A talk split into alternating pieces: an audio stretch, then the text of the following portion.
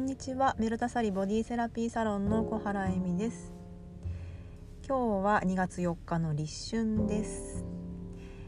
今日はですね春が来るということでその季節の変わり目にこれから取っていきたい食べ物をお話ししようと思います。立春とはいえまだまだ寒い日が続きますので暖かくなったり寒くなったりという三寒四温を繰り返してこれから春へと向かっていくわけですけれども日が暖かい日も意外と体が冷たいという方は多いんではないでしょうか。でこれはその冬の間の冷えが体にたくさん溜まっているという話を前回のポッドキャストでもしたんですけれどもそこからこう温め温活をされてる方はもしかしたら体がこう開いてくるような中からこう巡るような感覚が出てきてる方もいるかもしれません。ですが、えー、通常、まあ、それほど温活を特にしていなくて、まあ、日常でお風呂は入っているけれども冬に汗をかくことほどはないなという方は体の内臓深部や脂肪が多い部分太ももとかお尻とか下腹部などなどあと二の腕などですね。そして末端心臓から遠い手足の指などに冷えが溜まっていたりしますのでその体に溜まった冷えというのが春先に向けて今度はこう冷えが溜まったことで起きる症状などとなって出てきます。インドの伝統医学アーユルベーダーですとそれが鼻水とかあの花粉症の症状みたいなその粘膜に粘液ですね失礼しましたになっていったりあとはえ、体の重だるさですとかなんかこう気持ちもなかなかやる気が湧かないなみたいなそういう重さなんかにつながっていったりもすると考えられています。ということで今日は、えー、体の中から元気にする食べ物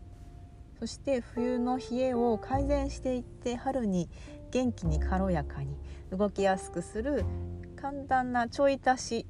の、えお野菜などをお話ししたいと思います。ではゆるまる時間スタートします。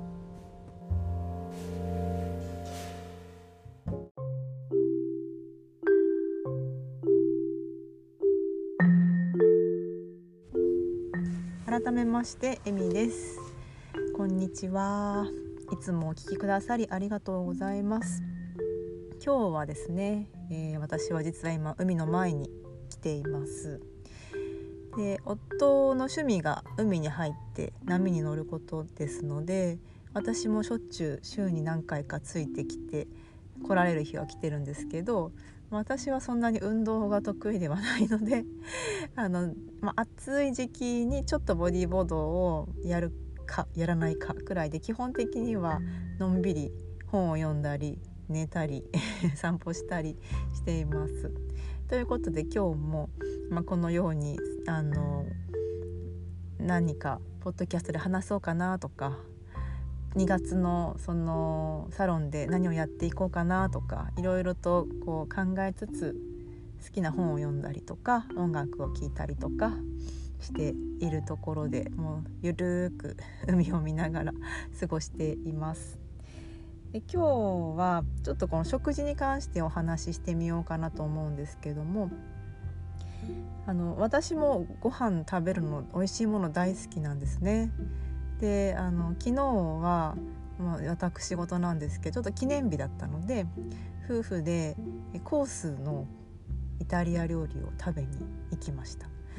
でなんかそのお店の選び方とか食べる時間帯とかも実は結構あの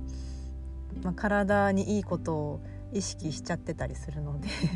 その辺のお話も今日してみたいなと思います。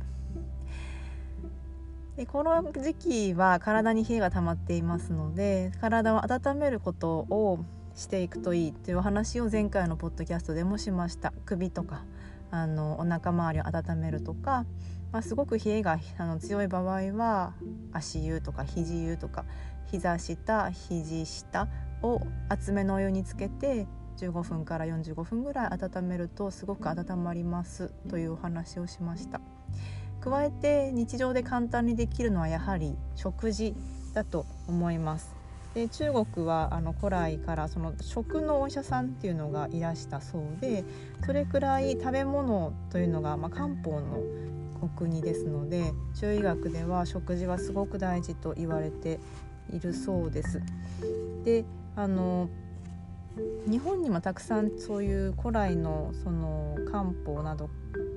とか食事の、えー、薬膳などから来ている考えというのは入ってきているんですけれども今あのなかなかその地元のお野菜を食べたりとかその国の野菜を食べたりとか季節の野菜を食べたりとかっていうことが意識していないと意外と、まあ、いろんな国のものが食べれていろんな季節のものが食べれるので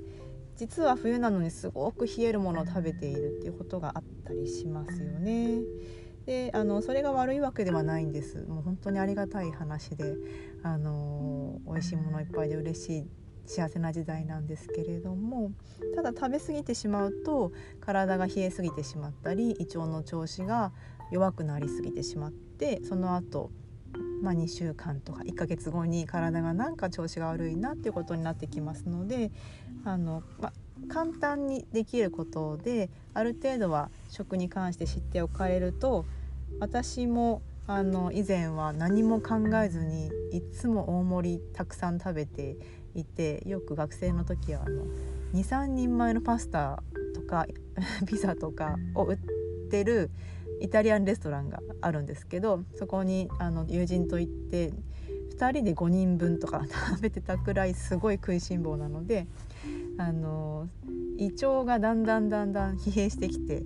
でそれによって肌トラブルが出たり体が重くて気分が優れないとか、うん、なんかこう体が重重だるい感じっていうんですかね。元気が出ない感じっていうんですかね。そういうのが30代40代で出始めたんですよね。ですので、えー、食べ物を食べる時にちょっと意識しておくといいかなということもお話ししていきたいと思います。まず、えー、なぜ体を、えー、温めるといいのかということなんですけれどもその、まあ、食事で温めるものっていうのは後でご説明しますが、まあ、薬味になってたり季節の野菜になってくるんですけどそもそも、まあ、体って冷えててはいけないのっていうところに疑問がありますよね。であの暖房に当たってるだけじゃいけないのと思ったりすることもあると思うんですけども体温が1度上がると免疫力が56倍になるという研究がありますそして、え、内臓が1度下がると免疫力が30%ほど下がるという、え、ことを言ってらっしゃるお医者さんもいらっしゃいます。ということでその体の温度というのが、えー、人は高温動物ですのでだいたい一定に保とうとするその恒常性というものが備わってる備わっているんですけどもその中で温まっている状態冷えている状態っていうのがあの少しほんの1度変わるだけで体がすごく変わってくるっていうことが分かってるんですね。なので平熱が35度台だっていう方とか冬は平熱が低いっていう方も、えー、36度に温めるように例えば足湯とか食事を少し気をつけるだけで免疫力が免疫細胞がよく働くようになればあのこの季節風邪とか感染症とかもありますのでよりこう強い体でいろんなことができるわけですね。ということでまず体を温めると日々が元気になるということが大前提としてあります。ですので温めたいと思った時に、えー、何を取ればいいかなんですけど例えば唐辛子を食べてすごく汗をかくとかそれあの熱いものを食べて汗をかくとか冷たいものを食べたら体が冷えるっていうことはあのもしかしたら体感として感じやすいかなと思うんですがこの時期に、えー、漢方で体を温めて体のそのこの時期ちょっと冷えて疲れやすい腎臓の働きを良くするなんて言われてるものがあります。それは、えー、挙げていきますと薬味などの野菜類タンパク質そして、えー、スパイスなどです。例えば、えー、薬味などの野菜などになるとネギ、えー、生姜にんにくそして、えー、しそとかニラ玉ねぎらっきょうなどあの玉ねぎっぽい形のものなどですね。で、えー、かぼちゃなど根菜も温めるものが多いです。そして、えー、タンパク質お肉お魚ですけども、まあ、羊鶏牛とかあとはお魚は、まあ、エビとかアジサバマグロなどなど。でその香辛料スパイスって呼ばれるものはこれはまああの日本の人はすごく好きな人と好きじゃない人は分かれますので取りやすいもので揚げていくと、えー、胡椒黒胡椒そして山椒八角この辺りの中華のスパイスが取りやすいかなと思います。あとは、えー、もうちょっと、えー、インドとか、えー、中東あたりにあるスパイスになってきますとシナモンですとかクローブですとか、えーと、長寿ですねあのちょっと T 字みたいになっているものですとかあとは、えー、ターメリック。あとフェンネル。なんかこううんと小さい何て言うんですかね。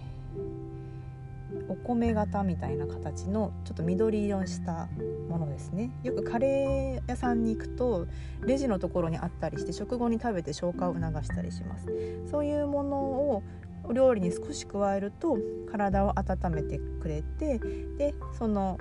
冬に疲れやすい内臓も温めてくれることで結果的に血流が良くなったり肌ツヤが良くなったり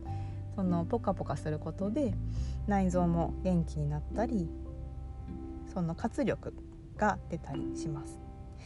で前回の、ポッドキャストでもお話ししたんですけども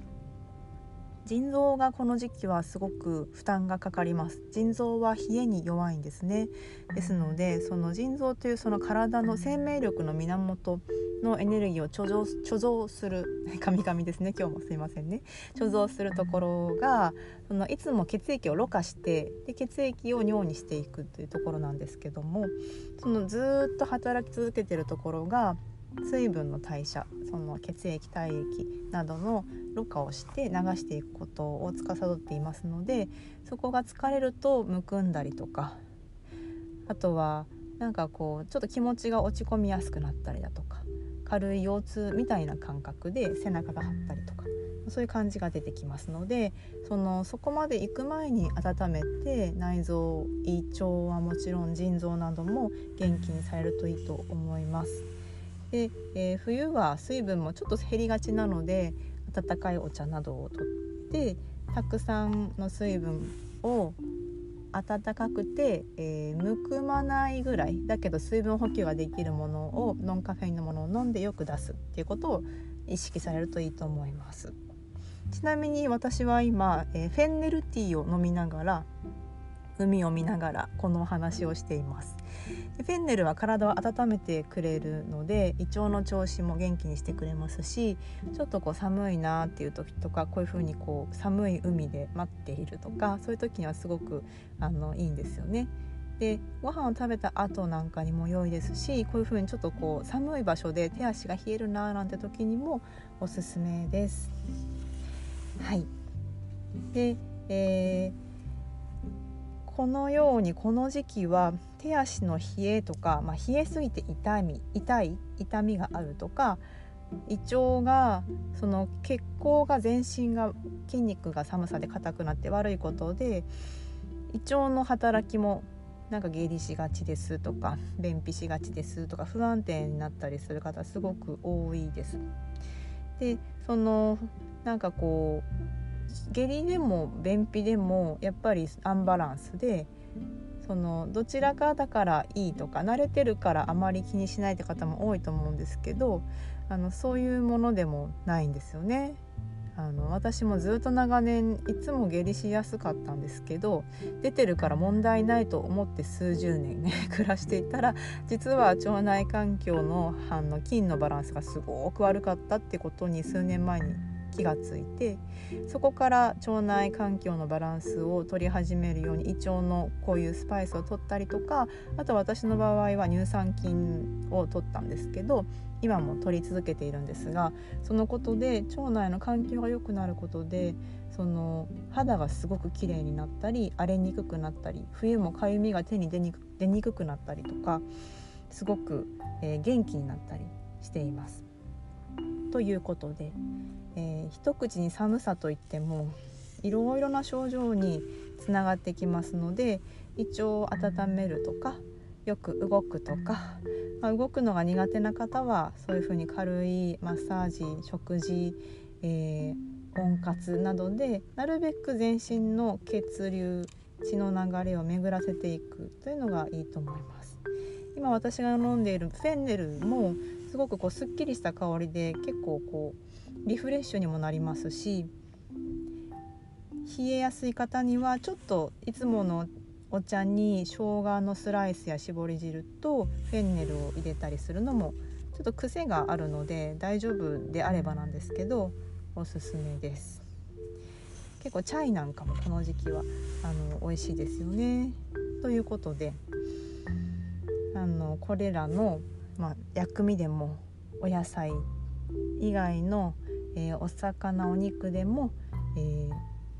ー、スパイスですね、えーと、シナモンとかコリアン、えーと、コリアンダー冷やすか、えーと、シナモンターメリックジンジャー。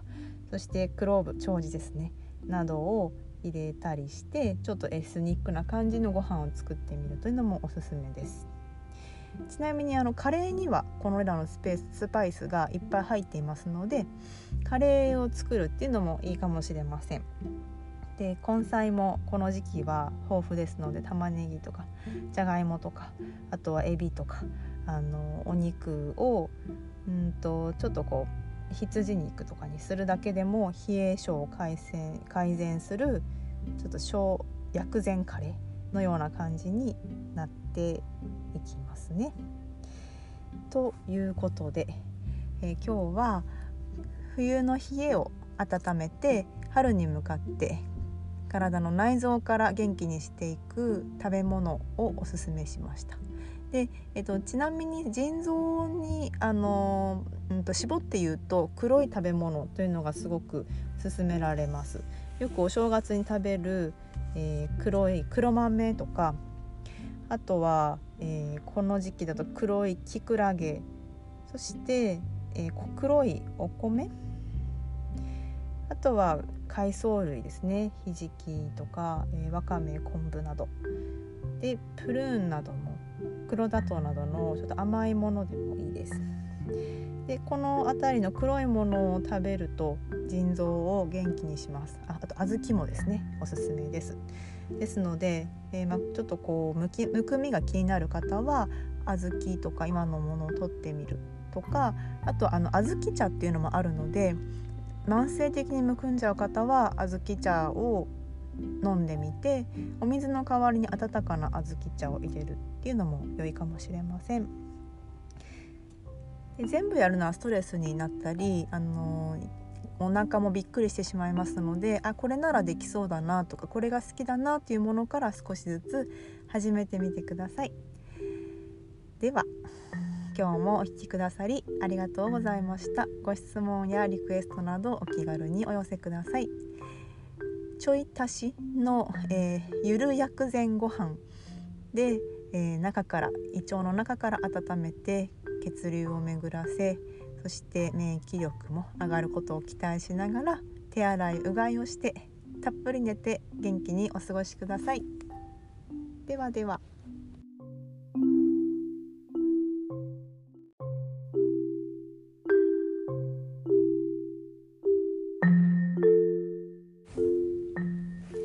してお話しし忘れましたが食事の時間帯についてですねえー、昨日私は、えー、ランチのコースでごちそうを食べに行ったんです。で、えー、インドの伝統医学アーユルベーダーでは消化の力っていうのが朝は弱火でで昼は強くなって夜はまた弱くなると言われています。ですのでその体の消化力胃腸から消化吸収する力の面では昼のうちに食べるのが消化吸収しやすく栄養になりやすい消化できないものを残さないという意味ではおすすめなんです。で、まあ、もちろんその夜にディナーでごちそうを食べるってことが多いと思うのでできる範囲ではになるとは思うんですけどもたまたままお休みがあったので昼間に設定をしてで昼間に美味しいあのコース料理ですのであのイタリア料理だったのでなんかムースみたいなものから始まってサラダそしてパスタそしてメインのお料理のお肉鴨肉でしたね。バルサミコソースがけで美味しかったんです。でそこに一緒にあの最初はシャンパンと白ワインであお魚もあったサーモンもあったんですけどサーモンの時に白ワインで鴨肉の時に赤ワインでデザートまでバッチリ全て ペロリといただきました。で、まあ、結構お腹いっぱいになる量でであの夜だったらもうわそのままお腹いっぱいっていう感じであの、ね、眠たくなると思うんですけどあえて 健康オタクな私たちは昼間に持ってきてで、まあ、昼だと消化吸収しやすかったり、まあ、出かけてもその後少しお散歩したりするぐらいまだ明るい時間があるのでそのレストランの周辺を散策したりしてその食後に食休みをしてから歩くと消化が促されると言われていますので、まあ、消化もついでに促して でその街の景色が綺麗だねなんて言いながら見てからその後バッチリコーヒーも飲んでチョコレートとかおやつも飲ん食べてで帰ってきました。で夕飯はもう軽いおうどんにしたんですけどあのその日中の、まあ、大体10時から2時ぐらいの明るい時間にお食事をたくさんとるというのを持ってくることでそのお食事がそのしっかり消化されて元気に体の中の栄養となります。で夜遅い時間だとその消化するのがだいたいお肉が8時間からまあ少なくても6時間かかると言われてますので消化できずに寝てしまうことになりやすいんですね。でそのまま寝て起きると次の日顔がすごくむくんでいたりよく眠れなかったりその胃が重たい感じとか重だるさ朝早く起きられない感じなどにつながりますのでなるべくその重いもの消化に時間がかかるもの油物ですとか乳製品ですとかえ肉魚ですとかその先ほど体を温める食材に入ってたものでも肉魚はすごく消化に時間がかかりますのでそういうもの。あとは食べ合わせですね例えば生魚と乳製品とかちょっと消化が悪くなったり消化にすごく時間かかってしまったりしますし冷たいものと熱いものなんかもそうですよね。なので、えー、まあ、古来から油物とかあのそれと相性が悪いと言われてるものなど水っぽいものとかそういうものは、まあ、なるべく時間帯を選んで食べるかお腹がちょっとあまり強くない方はその調子が良くない時は避けてみるというのも良いかと思います。ということで、えー、アイルベーダー的に言うと朝のご飯っていうのはだいたいは、まあ、8時前後に軽めにで昼は10時から2時の間に栄養が取れるくらい一日の元気がつくくらいしっかりとそして夜は早めにこれもまあ8時前ぐらいですかねと言われてるんですが軽めと言われています。でおそらくこの夜のご飯が一番難しいところだと思うので何か食べるタイミングとか食べる内容とか満足度はあるけれどタンパク質の量をちょっと減らすとか何か工夫をして先ほどの薬味を使うでもいいですよねにんにく生姜を使うとかネギを入れるとかして消化を促進したり食欲を立たせるものを入れてそして、え、最後の消化して吸収するところまで見送るようなイメージで食べてみてください。もちろん食べる楽しみもあの存分に味わってくださいね。ではありがとうございました。